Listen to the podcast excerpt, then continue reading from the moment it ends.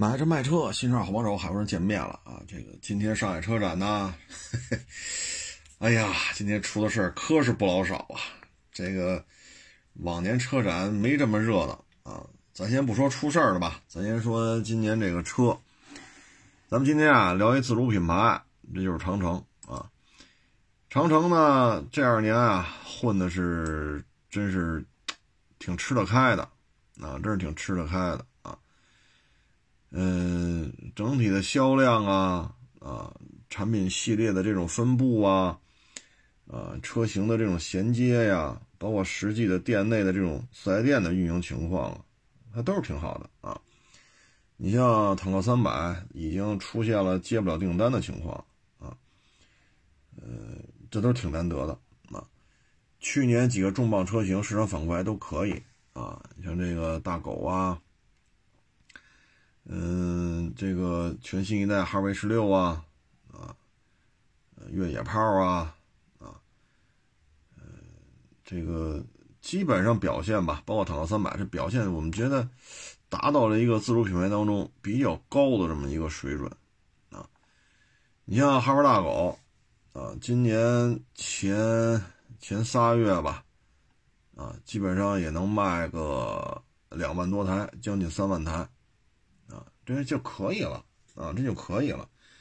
本本身长城系列 SUV 就多啊，嗯，今年车展吧出了很多新车啊，咱先从这个这个有点儿，哎呀，反正有点颠覆，颠覆了我对于长城期许的这个几个大块头说起吧啊，咱先说这大皮卡。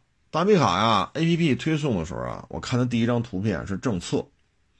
当时我一看，哎呦喂，这政策可以啊，啊，这个腰线呀，呃，从前大灯后面啊若隐若现，然后门上这腰线比较明明显，一直到后货箱，啊，就是我的感觉啊，就是哎，这侧面相当漂亮啊，大花轮胎，黑轮圈，啊，是一香槟色的吧，好像是。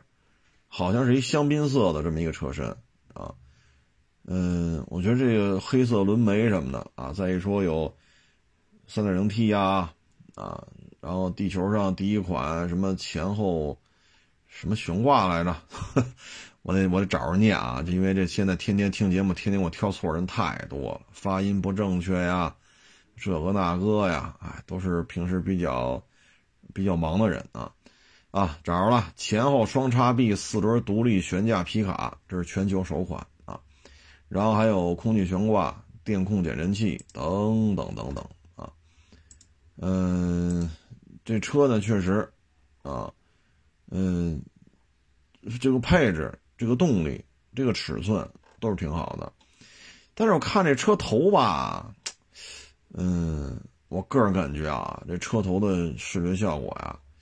呃，不如这个这个就现在卖特火这个长城炮啊，呃，反正总体感觉吧，车头偏愣啊，偏愣。因为之前吧，就有网友说啊，说咱们这个长城啊，呃，可能二零二零年就是长城在车型设计方面的巅峰了，以后超越不了了。啊，之前就有网友这么说了，我说不至于吧？你怎么那么悲观啊？这这这这，但是我一看这个车啊，车头，嗯，反正就个人感觉吧，大灯不够精神，啊，中网有点有点喧宾夺主了，就是中网的那种亮晶晶啊，然后好多点状的啊，有点喧宾夺主了，啊，有有有点过，啊，有点过。嗯，它中网的这个处理吧，可以再简化一点，啊，再简化一点，因为这大灯吧看着发呆，啊，中网呢有点喧宾夺主，啊，如果中网再弱化一点，大灯呢再精神一点，这车啊一下就出来了，啊，这镜头一下就出来了，啊，嗯，这个也咱没看明白，它这就是一个量产车呀，还是就是一个试装车？但是我估计到上市的时候吧，应该会做出一些调整来啊，因为它最终的名字，就写了一个 X 炮啊，这个我看一下介绍，这就是一个暂时的一个称呼，不是一个说这个最终的官方称呼啊。这个呢，我觉得，嗯，侧面车的背影都 OK，这些动力啊、悬架呀、什么这那，我觉得都没有问题啊。就这个前脸，第一中网过于喧宾夺主了，第二大灯啊，给人视觉效果呀有点发呆啊。嗯，然后这次还出来了坦克七百，我说这玩意儿怎么弄得这么乱呢？因为之前一直说坦克六百来着啊，这弄一个七百。七百呢？我觉得这个车呀，嗯，车头还好，啊，车头还好，车侧面呢也算 OK，但是我觉得这个屁股设计的也是不是那么的 perfect 啊。首先呢，就是这个就算翼子板这个位置吧，啊，就是它相当于大家可以看这图片啊。这图片拍的非常清楚，就是后杠往上，然后转过来连着左和后两个后轮的黑色轮眉，这个处理的不是太好，啊，因为这儿有一个红色的一个感觉是一个转向灯啊，或者示宽灯之类的啊，嗯，我觉得这个不是太利索，啊，再一个呢就是这门把手，啊，还有备胎上这个字儿和这个门把手这个位置。也不是太利索，啊，不是太利索，因为你车呢是一个淡，这算是淡蓝色还是灰蓝色呀？这是个偏浅的一个色系，然后你这个后翼子板转过来用的深色，深色中间加红色，整个把车身的重心啊往下拉的特别厉害，显得这车呀屁股特别大。然后呢，因为上面的地柱啊，它这个翼子板是向外。翼子板就是浅色部分是向外的，到深色部分就垂直了，所以给人感觉什么？就是侧后看的时候啊，就感觉这车呀，屁股特别的大，啊，上面收特别紧。其实呢，你看这照片，大概也就差四五公分的样子。所以这给人感觉，我觉得这台车车屁股设计也有值得商榷的地方，啊，嗯，具体的内容现在不太清楚啊，说是有二零 T，也有三点零 T。啊！但是我在录这期节目的时候呢，我也没查着说到底轴距多少啊，呃，什么悬挂这也没查着啊，嗯，反正我觉得这台车吧，车头能接受啊，车头这种风格是能接受的，但主要就是两个侧后翼子板从轮眉延伸过，它相当于一这个轮眉延伸过来，相当于起到了一部分翼子板和后杠转过来了啊。这个我觉得，如果这个应该是不需要再开发模具了，它只要把这颜色改一下就可以了，啊，把颜色改一下就行。嗯，这次车展呢，它还出了一个，哎呀，这台车看完了，我觉得，嗯，这台车的车头吧，它设计风格啊，有点就是坦克八百啊，坦克八百的车头设计风格有点像那个刚才说那个叫 X 炮啊。X 炮这个大皮卡呢，是中网过于的喧宾夺主了，俩大灯发呆。坦克八百呢，也是这路子，中网做的呀，嗯，也是偏大啊。然后它这相当于中网上面这个电镀的框架呀，因为它中网是竖的、垂直的，一条一条一条一条啊，一条粗一条细，一条粗一条细，向上这个中网向上延伸到引擎盖这一块呢，做了一个非常宽的电镀边儿。这个就给人感觉吧，嗯，不是太好看，啊，不是太好看。包着俩大灯，这俩大灯啊也发呆。我呢也是看了半天啊，就是我觉得这个，这个，这个，这个 X X 炮啊，就他这车这状态，呃，跟咱这车好像这大灯啊，就感觉有点是一种设计风格，啊，就是偏发呆。啊，所以这个呢，当然这次也就是一个展车嘛，因为什么细节也没说，所以我相信长城应该能够感受到吧，因为我也跟今天几个媒体啊啊，包括网友啊啊，也都聊这事儿。我总体感觉吧，车头部分这个 X 炮和咱们这个坦克八百不是，嗯，就是大灯需要调整一下，中网需要调整一下。当然，这车的车屁股吧，我觉得，嗯，和车头不呼应啊。大家可以看一下它这车屁股，它这车屁股吧，有点雷克萨斯五七零那种小长条灯啊。可是你车头呢，做这么大的这种方灯啊，应该是接近于正方形了啊。当然，你车尾呢做这种非常窄，然后非常长啊。嗯，这俩尾灯的宽度应该占据车屁股三分之二的宽度啊。然后它底下这个呢，因为它没点亮嘛，底下应该是刹车灯之类的啊，是一个长方块的灯。嗯，反正感觉啊，咱咱就因为这个好看不好看吧，是吧？这事儿可能每个人有每人每个人的观点，有些人认为就好看啊，我认为就是不是那么的成熟。或者说呢，不能，咱就不用成熟这两两个字儿啊，咱就这么说啊，就是坦克三百，嗯，第三代哈弗 H 六，啊，包括越野炮，他们的设计呢，可能反映出长城过去这二三十年在汽车设计方面比较娴熟的一种状态，呃，拿捏的比较好，拿捏的比较好，没有过于说引起一部分人不太满意的地方。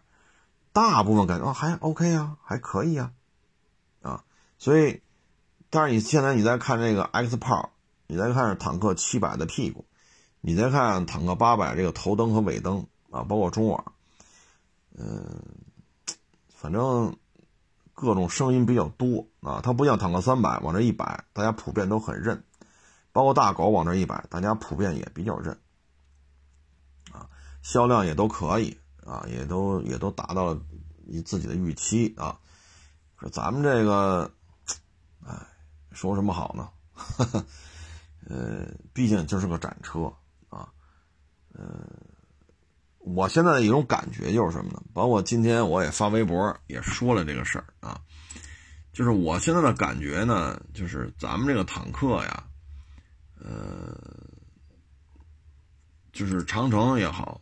啊，包括下边的这个哈弗啊、坦克呀、欧拉呀，呃，我的感觉是什么呢？就是咱们现在长城出车呀，出的有点密，啊，呃，就是你可以看啊，就是比如说梅赛德斯奔驰，比如说 Toyota，啊，比如说通用，这代表了 American 德国、日本三大主机厂，对吧？这这应该说是三大，这没有争议吧？啊。可是你看，他们新产品推出的数量有这么多？咱不说海外，咱就说扎根于中国这片土地上，奔驰、丰田、通用有没有推出过这么多产品？而本次车展呢，刚才咱说的只是这仨，啊，只是这仨，但咱们今天节目聊的还不止这仨，啊，所以我觉得就是你的设计团队的这种空间。啊，这种潜能，这种驾驭的这种啊，信马由缰啊，还是怎么怎么着？就是你这个发挥的空间，它要取决于就是你的设计底蕴是什么状态啊。去年的这仨 H 六、大狗、三百非常成功，但是今年车确实有点多了啊，有点多了。就跟你说郭德纲说相声，你给我说八个钟头，我听听。这郭老板接不了这活啊！说你郭老板带徒弟不是牛吗？来，我找两千个小孩，你同时教吧，这也教不了啊！说两千个小孩教八年，你做儿徒也好，做爱徒也好，还是怎这老郭驾驭不了了啊！就是超过老郭的这种想象空间了，你明白这意思吗？你说他可以带出来何伟，可以带出来曹金，可以带出来。呃，小岳岳，是吧？啊，什么这个什么周九良、孟鹤堂、张云雷，是吧？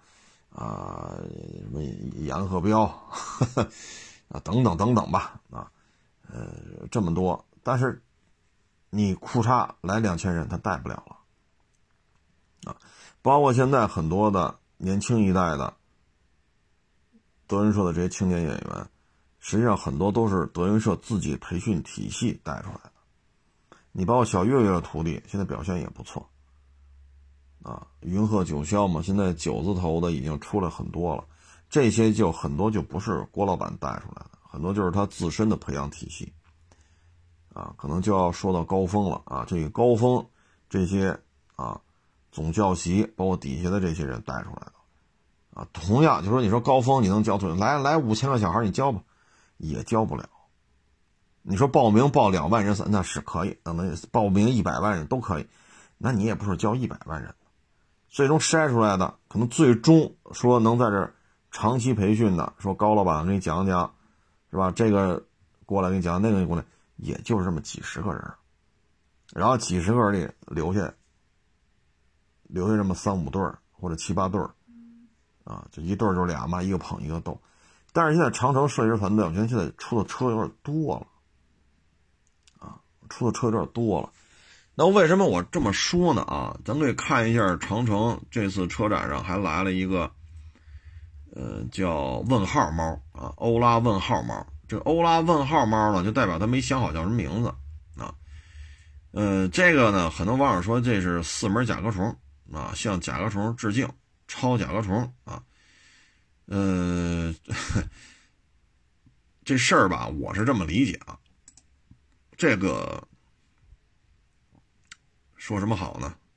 啊，这个，嗯，你要说它是超甲壳虫吧，它是这样啊，它一个汽车品牌呢叫泰托拉，啊，嗯，泰托拉呢出了这么一个车啊，也是类似这种四门的，啊，造型都特别像，只不过这欧拉问号猫呢更精进了一些细节的小线条处理的更更精致了啊。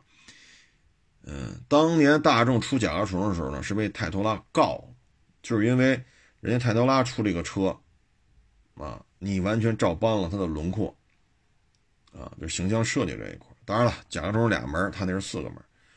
结果呢，法院判大众败诉，大众赔了泰托拉三百万吧，好像是赔了三百万，啊，好像是三百万马克啊。所以呢，这个不是抄甲壳虫啊。他呢，应该说什么呢？这台车往这一摆，我个人认为，大众的 CEO 就应该反思，为什么自己已然败诉了，自己已然在赔了钱之后继续生产甲壳虫，生产了这么多年，一代又一代，为什么就没有把甲壳虫扩展到一个车系？我们能看到甲壳虫大的方向啊，敞篷吗？哎，敞篷不敞篷，这分一下，然后一点六。啊，二点零，啊，一点八 T，这是那会儿两千年那会儿的，我去北京车展看到的啊。后期出了一点六了，然后有二点零自吸的，有一点八 T 的，然后换代之后呢，就是一点四 T 作为主打啊，当然也有二点零 T 的啊，还有其他排量，但基本上就是小排量四缸增压机啊。你没有太多的版本啊，无非就是颜色。这个轮毂是什么样？大锅盖的，什么这那？车本身可以说不动脑子，但是当长城问号猫往这一摆的时候，我第一反应就是大众 CEO 应该反省自己，自己的对于甲壳虫的决策是出现了严重的问题。去年还是前年呀，咱们录节目说过一期，因为当时我收了 Countryman 了啊，去年好像弄了俩 Countryman 吧。就是说，Countryman 的时候就说到甲壳虫，为什么 Mini？我们认为的 Mini 就是一边一个门一小两厢，为什么现在 Mini 可以做到五门版？为什么 Mini 可以做到 Countryman？还那个就是 Passman 吧，就是也是 SUV，但一边只有一个门。Countryman 是一边两个门，然后它还有这个手动挡，有自动挡啊，然后 Clubman 就是尾门对开的。然后还有那个是叫那叫什么来着？就是 Roadster 叫什么？我忘了。那车还开过，就是小三厢，啊，前面发动机舱，后边后备箱，中间鼓一块，就坐俩人，这里边就俩座。我忘了车叫什么名字，当时是跟我说叫什么 Roadster 叫什么来着？倍儿激进，调的啊，马力很大。你看 Mini 就弄出这么多了，啊，左一辆，右一辆，左一这之这之间完全不一样啊！当然了，mini 还有厂牌的啊，还有厂牌的。你看这些它都不一样。你要尾门对开的，然后三门版的、五门版的，Countryman、p a c e m a n 然后还有那个 Roadster 啊，等等等等，就这些花了或还有一些我可能没见过的啊，咱别说自己什么都见过，还有嘎七嘎八的这个那个啊，所以人家 mini 就能从这么一个一边一个门小两厢延展出这么多车系。然后你看，我收过两台 Countryman，有三缸的，有四缸的，啊，有两驱的，有四驱的，有四座的，有五座的，啊，然后这那那这，哎呦喂！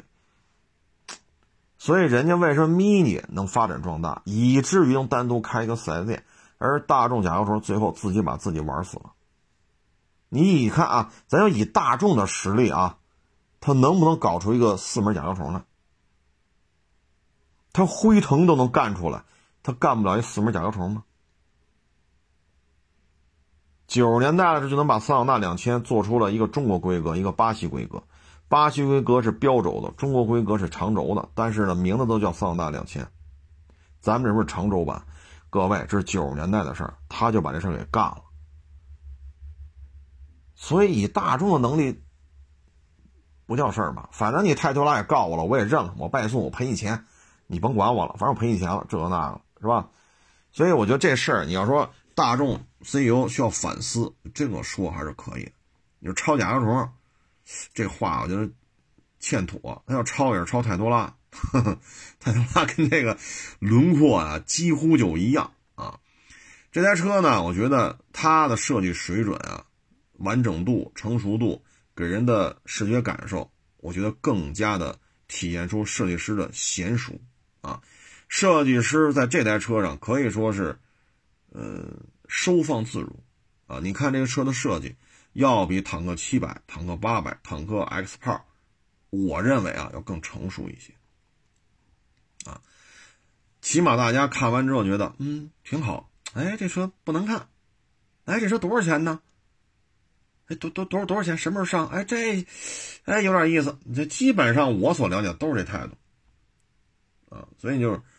是就是消费者、网友啊、媒体反馈的意见，其实最真实啊。你不能说都是听那些拿了钱，谁给钱多就说谁家车好，那个你不能听啊。咱就说这个，包括这台车的内饰，你看这方向盘啊，包括前排的中央扶手啊，车门内饰面板啊，包括中控台上面这个横屏和这个车速表、转速表这个位置，当时电动车啊，就是一个车速表，没有没有转速表。就是这个整体布局给你感觉可以了，你就说多少钱吧，是不是？基本上看完之后就是这个感觉了，啊，嗯，当然了，这台车设计师也，因为长城这个轿车啊，请来的设计师呢，不是一般人，啊，不是一般人，嗯，为什么这么说呢？就是。你看，他之前出了一个叫什么“闪电猫”，啊，“闪电猫”，这个设计师呢也是了不得啊，因为原来就是保时捷的，啊，嗯，这车呢，很多网友说这不就是帕拉梅拉吗？你要这么说吧，也未尝不可啊，因为什么呢？这车的设计师他原来就是。您您您所心心心目中的保时捷有一部分车型就是他设计的，啊，所以说这车像帕拉梅拉嘛，我觉得也正常，啊，因为咱也得理解嘛，啊，他原来就吃这碗饭的，啊，这个帕拉梅不是什么帕拉梅，就闪电猫啊，这车的外形设计啊，我觉得就有点嗯，我觉得最起码不比特斯拉的那个车呀难看，最起码颜值从外观层面，我觉得。应该说比较有底蕴啊，能够看出来，但是又不像帕拉梅拉啊那么长。就这台车呢，完整度也比较高啊。这车呢，虽然具体的数字吧，现在没拿到。我们现在看的这车大概会卖二十多万啊。然后呢是双电机四驱。续航里程呢也没说，但是目前看吧，这车大概是五百多到六百续航里程啊，这这都是小道消息啊。嗯，可以我觉得这个设计成熟度也可以，包括内饰，啊，方向盘有点像 Porsche 的方向盘，啊，但是中控台啊，啊，内饰面板的这个纹路啊，还是比较有特点，你要说完整度最高的，应该说还是它这个问号猫，啊，因为厂家也没定，虽然说真是设计的完整度真是太高，啊，所以这就是什么呢？现在看。啊，七百、八百、X 炮，这应该是长城原来倒腾车的这几个设计团队，他们继续在做。而轿车呢，大家也知道，长城的 C 三零、C 五零这已经放弃了。C 三零虽然还有产量但，基本上也是为了应对保定当地的一些出租车的一些需求啊，所以他轿车实际上也放弃好几年了。那现在要重启，那作为一些玩大梁啊、大皮卡呀，或者 SUV 这个设计师团队哭嚓转回来，原来做的就不太好，不是太成功。要成功，他能放弃吗？对吧？你说，假如说长城的轿车当年 C 三零、C 五零，哈，一个一年下来能卖三十四十万辆，那长城能让它停吗？不就 C 三零、C 五零吗？这俩卖个三四十万辆，像那个吉利帝豪似的，前十名轿车排行榜里时不时就能冒出冒一回，十二个月了都有七八个月、八九个月都有吉利帝豪。那意味着一年怎么也卖个十大几万辆，C 三零有这个量，长城能让它停吗？是便宜，C 三零确实卖不上价，但你要这这一个单一车系一年卖个十七八万辆，那也是挣钱的。人长城能停吗？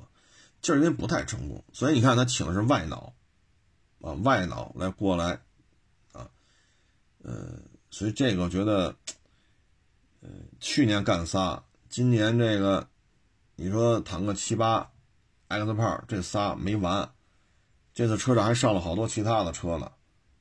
你要这么弄的话，等于是设计师团队今年要出多少个车呀？轿车算了，咱找外脑啊。这个有时候确实超出自己的设计的这种承受的极限了！就底蕴没有这么深，你的底蕴，你能否一年驾驭五六个车、七八个车？奔驰一年才出几个小车？丰田一年出几个小车啊？你不能说他那有 K car，他有这的。丰田几大战略车型：卡罗拉、雷凌、威驰、致炫，对吧？亚洲龙或者说凯美瑞啊，然后雷克萨斯那几个系列啊，SUV 啊，以这个呃雅力士也有 SUV 了，卡罗拉、Cross、Cross，呃，致炫呃不什么致炫，就是奕泽 CHR 啊。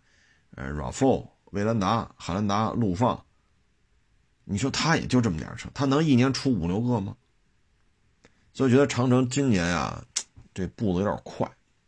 我个人认为，坦克七八百 X 炮这个完整度啊，还是有待提升。啊，它跟坦克三百、跟这个大狗啊、跟哈弗 H 六，去年一下出仨，我觉得可以了，不要再比这。再怎么着了，因为是这个世界一线的大品牌，一年也出不了这么多车。今年就不止仨了。你看啊，闪电猫、问号猫、坦克七八百，再加上 X X 炮，然后他这次车展还有其他的车。啊，他这次车展大概意味着他今年要投放的新车，当然了，不见得今年能买到啊。看这意思，这次车展七到九款车，有点有点有点步子迈的有点大，啊，所以你看吧，这个产品的成熟度、完整度，就不像坦克三百、大狗、哈弗 H 六那么的让人满意了啊。嗯，我给大家就念一下吧。啊，你看魏坦克啊，这个魏是魏，坦克是坦克。欧拉啊，你看现在它几大车系啊？哈弗这甭忘了，一大堆；皮卡一大堆；欧拉一大堆；坦克一大堆。他做的真是不老少，啊，真真是，真是不老少啊。然后呢，哈弗系列呢，一共是这么多车，我给大家念一下啊：哈弗 X DOG 啊，新旗舰 SUV 概念车哈弗 XY，第三代哈弗 H 六五 G 版，哈弗 H 六国潮版，这个都可以理解为哈弗 H 六的一个细微小版本，这不算全新车型啊。哈弗大狗 2.0T 这个也不算全新车型啊。全新车型呢，就是哈弗 X Dog，还有新旗舰 SUV 概念车哈弗 X Y，这俩是全新的，啊，这俩是全新的。呃，等于哈弗出俩 X Dog 和哈弗 X Y，啊，这是两款全新的车型。啊，赤兔马什么的就不啊，赤兔咱不说，那之前有啊，这是俩啊。然后呢，这个咱再往下看啊，它其他的车型，呃，长城炮呢这次又出了一个其他的一个，哎，这这就算了，这就还是长城炮基础上的啊，因为这才请来这个甄子丹了嘛啊。然后这时候的新车型就是 X 炮啊，它连发动机都给变速箱都是全新的了。嗯，至于什么黑弹呀、铝装炮，这就不说了，这还是长城炮的一些呃细微的版本啊。然后魏呢也出了一个新车，啊，也出了一个新车，嗯，这个，呃，嗨，这只能是看吧啊。魏这二年确实不成功，啊，不成功，啊，这次呢叫马奇朵，啊。咖啡家族马奇朵啊，这说实话我都搞不明白哪个是哪个了啊！图片我都没敢放，因为我都没弄明白 这这这个这个马奇朵是什么关系啊？然后欧拉呢，就刚才说了，帕拉梅拉啊，它叫闪电猫，还有那个问号猫啊，这欧拉这两款车成熟度比较高啊。嗯，你看它车弄了多少啊？然后坦克七百，坦克八百。坦克品牌也宣布独立了，请来的代言人呢是张涵予，啊，就是《集结号》里边那个男主角啊。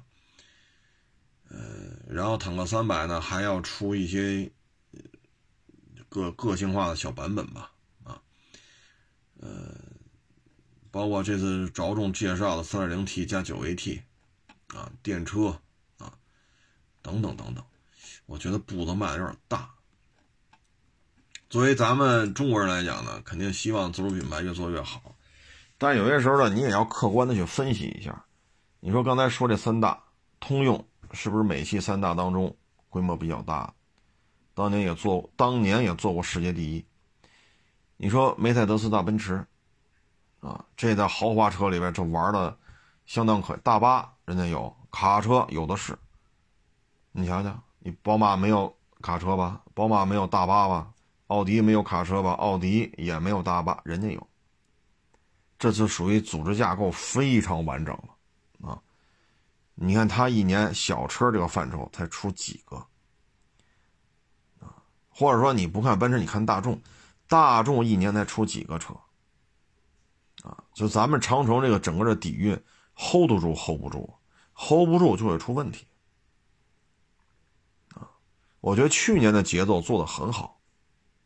啊，去年的节奏做的，我觉得以长城现在财力、物力、人力、社会影响力、品牌知名度，去年那个状态是恰到好处。啊，姓何的嫁给姓郑的正合适。啊，多一分则快，少一分则慢，正好啊，一步一步的感觉节奏的控制，宣传媒体的这种控制，车型的控制。包括成熟度、完整度非常好，啊，二零二零年确实是长城有史以来巅峰之作，不论是车型的投放、车型的完整度，还是对于舆论的控制，非常的 perfect，可以说去年的长城你很难找到什么明显的瑕疵，但是今年吧，我觉得步子迈的有点大了，啊，有点大。嗯，以至于长城很多车我都整不明白哪个是哪个，哪个是新来的，哪个是去年亮过相，我都搞不明白了。像我这平时没事看看长城的啊，比较关注呢，你都给我整明白，都给我整糊涂了啊。所以呢，希望长城呢不要这么激进了，因为接下来还有哈弗 H 九的换代啊，这也是一个标杆车型啊，呃，希望不要。弄得太激进啊！不要弄得太激进，来之不易啊！能有今天的局面，来之不易。这里边呢，你可以反衬，你比如说北汽啊，北汽现在一直在弄什么 B 勾三零啊，啊，包括四零啊、八零啊、九零啊，其实也弄了一堆啊，带大梁不带大梁的啊，各种尺码的啊。但是呢，我们现在看呢，就是国内自主品牌的 SUV 序列，国内的自主品牌的皮卡系列，基本上就是长城在这玩，别人确实也不好跟进了，跟不上。你说像 H 九这么大啊，自主品牌的带大梁的，可不是就这一个。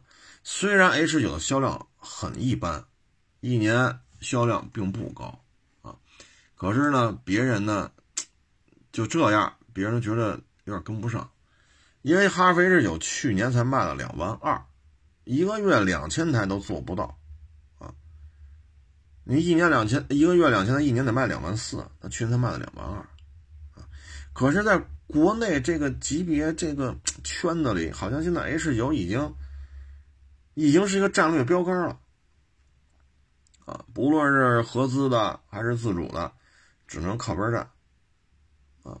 销量高低都不重要了，现在 H 九就感觉是一个精神象征了啊！它确实做的很成功啊，嗯，这东西反正希望它的步子再慢一点吧。啊，卖的太快了，啊，卖卖卖的步子确实有点大啊，嗯，希望它越做越好啊，这是咱的出发点。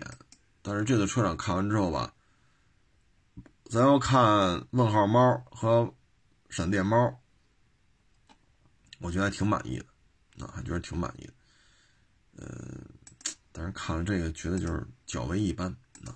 当然了，这个还是看各位吧，可能您觉得，哎呀，这很成熟了，都行。啊，怎么说都行啊，呃，萝卜白菜各有所爱嘛，啊，反正今年感觉新车的完整度不如去年啊。接下来呢，咱再说点别的啊，这就就一直有一堆人艾特我啊，就说什么呢？就说有一个 KTM 三九零吧，开出去了，是是门头沟还是哪儿？我没看明白啊。就跟这儿开车啊，开车呢，嗯，他前面是一个摩托车，但是他在跟人后边跑的时候吧，老是有点儿怎么说呢，嗯，不太守规矩吧。后来前面那车呢就停车了，停车下前面那开摩托车那个呢岁数比较大，啊，岁数岁数比较大啊，然后下来呢就把这个。呃，后边骑 KTM 三九零这个给骂了一顿，啊，像这种啊跑得太快吧，太嘚瑟吧，确实是容易出问题的，尤其是摩托车，尤其是年轻人，这里边你一旦你控制不好，它是容易出大事儿，啊，它容易出大事儿。啊。嗯，不是过来人，啊，一看就是年轻人，啊，所以现在呢，很多的这个半大小子吧，买了摩托车之后呢，也加上现在摩托车也便宜了，性能也提升了，啊，所以骑的过程当中吧，就有点儿，确实是容易出一些问题，啊，包括禁摩也是，当负面的东西越来越多的时候。啊可能那就那就别开了，啊，因为你戴上头盔骑着摩托车，这个着车这一瞬间，谁也无法预判您是是抹黑下来还是规规矩矩的骑啊，谁也判断不了。但等到你跑完了之后，负面的效果已经出来了，啊，所以像前面这个骑摩托车这个，嗯，我觉得这是一个负责任的骑士，就前面那个下车。跟后边骑 KTM 三九零嚷嚷那个，我觉得这个人作为摩托车的，我也是喜欢摩托车，虽然有二十一年不玩了啊，我认为这是一个非常标准的一个摩托车骑士。后边这个，我认为就是一小孩啊，就是一小孩玩的好，网上吹牛逼，你看我怎么怎么着，我一三九零怎么怎么着，玩的不好，全村去他们家吃饭去。啊这半大小子就是就是这种状态，啊，我觉得前面这个，前面这个骑摩托车这个，真的是，嗯，难得像骑摩托当中这么讲规矩啊，真是挺好的。但是这事儿吧，到后来还是不对劲，为什么呢？前面这个不是吵他一顿吗？说他应该守规矩嘛，结果骑了之后呢，这个骑三九零这个还是那样，自己飙去了，啊，等于就是说也没用。啊，完全不听话，啊，这就属于什么呢？青春叛逆期，啊，青春叛逆期，因为后边的视频显示这哥们儿继续逆行过弯，啊，咱不说他这样做违法不违法，咱就这么说，裤衩一下人没了，怎么办？你说，爹妈这块怎么怎么去？怎么去通知他爹妈？谁去打这个电话？说您是谁谁的父母吗？你们家孩子死了，你来一趟交通队吧。或者你谁谁谁的父母吗？你来一趟医院，你们家孩子死了，你来认一下尸。这电话你打呀？你打过这种电话吗？你打吗？你接待吗？等着爹妈好到了医院或者到了交通队，哭的咯喽一口气没倒过来，当时就撅过去了。你再叫医生再给再抢救这个老人，你怎么办？怎么办？老人这么大了，谁去给这老人养老送终？你去养去，你去养去，我去养去。所以这个。哎，哎，呵呵，所以我觉得这个视频啊有一个完整版啊，这个看就是看完之后吧，觉得这个小伙子呀，我觉得距离距离，哎呀，距离一个骑士吧，还有一个距离啊。距离骑士还有距离，啊，嗯，嗨，而且呢，我觉得是这样啊，摩托车也好，汽车也好，像这么紧密的队形，然后在山区里跑来跑去，以这个速度在跑，本身也值得商榷，啊，本身也值得商榷，啊，反正呢，我呢是喜欢摩托车，啊，呃。但是现在就是骑摩托车的，呃，年轻人太多，太多，啊！你看他们在网上言论，你都想起爹妈教育这个青春叛逆期的半大小子在家里是什么状态？爹妈说一句，他有十句等着你。你在网上你看他们这个留言就能看出来，他他就就能看出来。啊他，你看我身边也认识一些，我这么大岁数了还有五十多的，还有岁数更大的，也骑着一些摩托车去转一转，但是可没有这么骑的，他要这么骑，像这 K 骑 KTM 三九零这么骑的，你觉得他离出事儿还有多少距离？啊，这个还是得注意，啊，还是得注意，嗯，没办法，这傻小子睡凉炕，全凭火力壮，啊，这没招。啊，没办法，爹妈都管不了，你说咱们怎么管？咱们怎么管？爹妈都教育不了，你说咱们管，咱们算他什么人？是不是？死就死去呗，那那说到最后，那只能这么聊，死就死去呗，撞死撞死呗，只要跟自己别扯上关系就完了。为什么？你管不住，他就要逆行过弯，他就要把你甩在后边，他就要逮谁抄谁。你管得了吗？你管不了，我也管不了。啊，警察也不能天天跟着他呀。你去哪儿，警察去哪儿，那也不能这么着吧。所以像这个呢，就得自己了，完全看自己。也许幡然悔悟，知道什么叫骑得慢，骑得久。也许就是警察一来，行了，叫救护车吧，不用救了，直接来抬走吧。那也许就是这样，啊，嗯。所以这个群体吧，有没有岁数大的有啊，但是这个群体现在干这事儿吧，你会发现年轻人比例高了之后，他这种为人处事，他有时候就超出成年人的这个范畴了。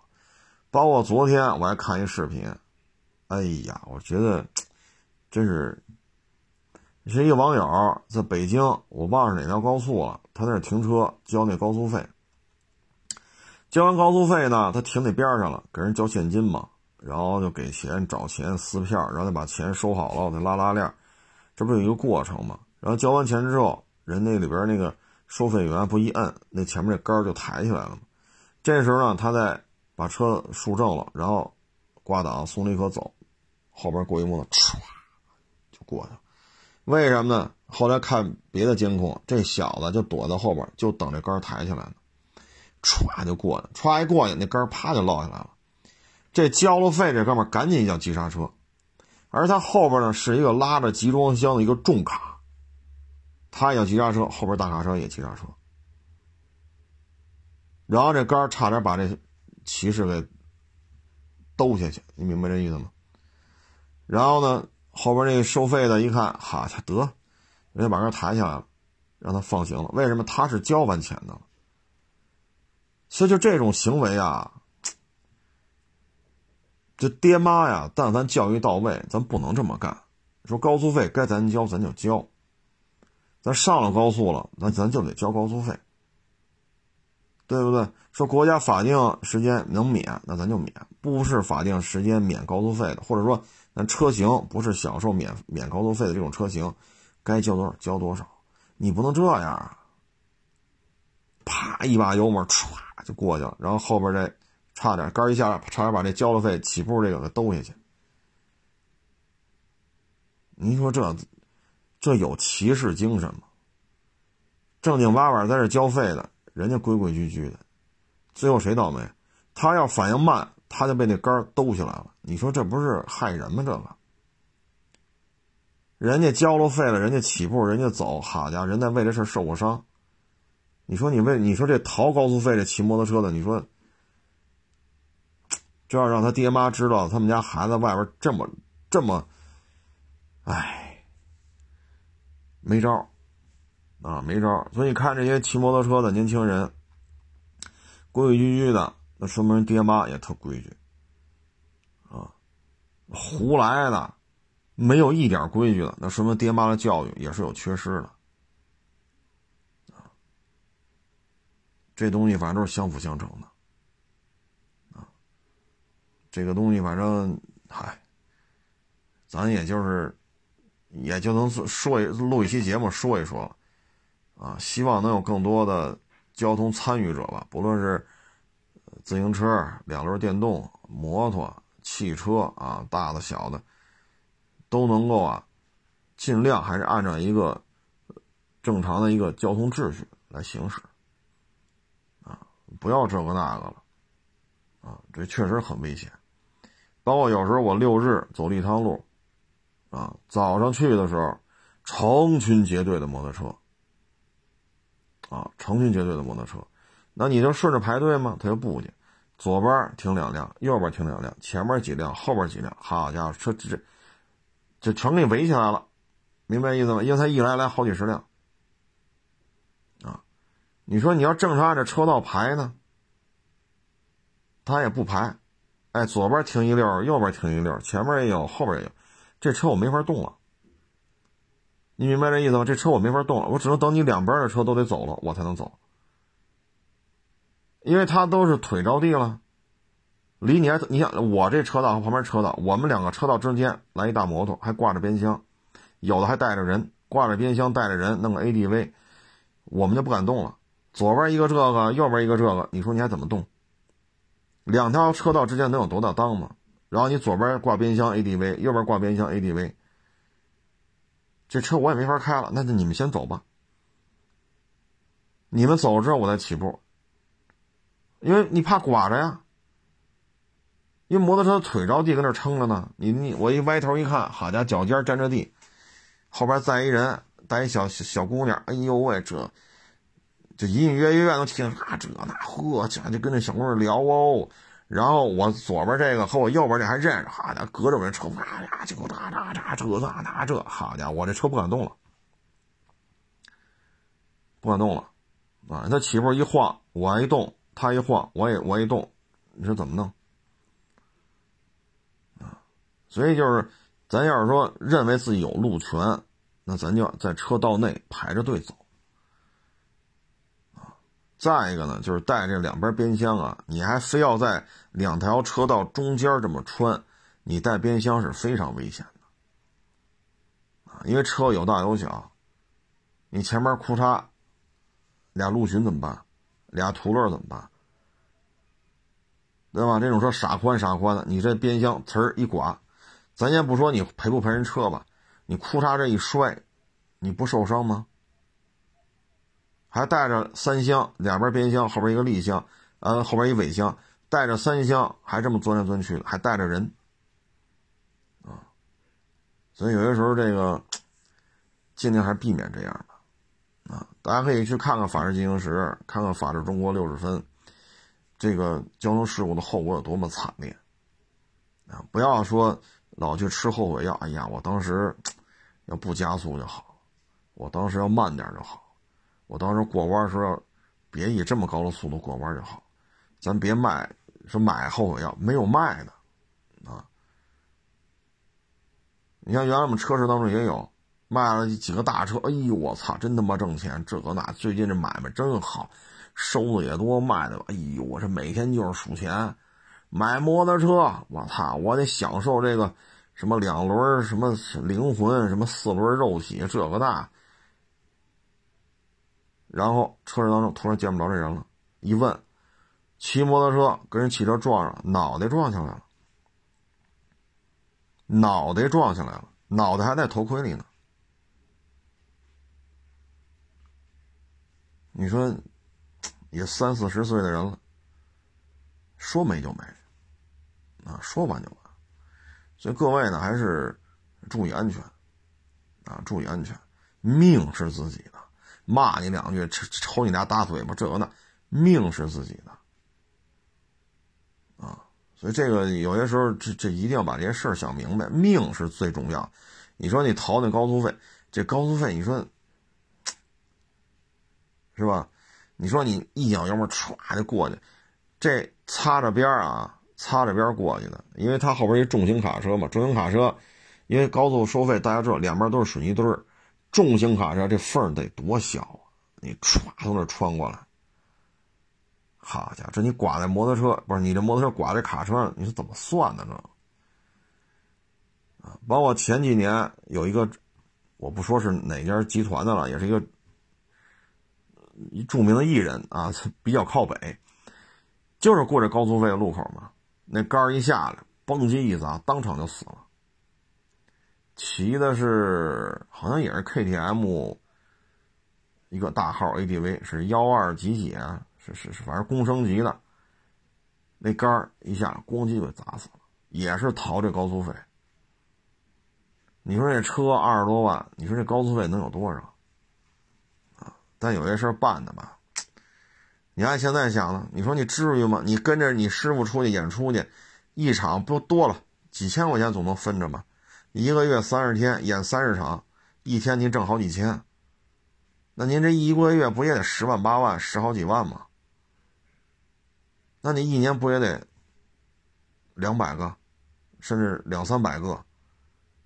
那春节、十一、五一啊什么这那可能活更多的，那您一年两三百个的收入，你说你在乎这点高速费吗？那说没就没。所以有时候就是真得想明白，什么最值钱？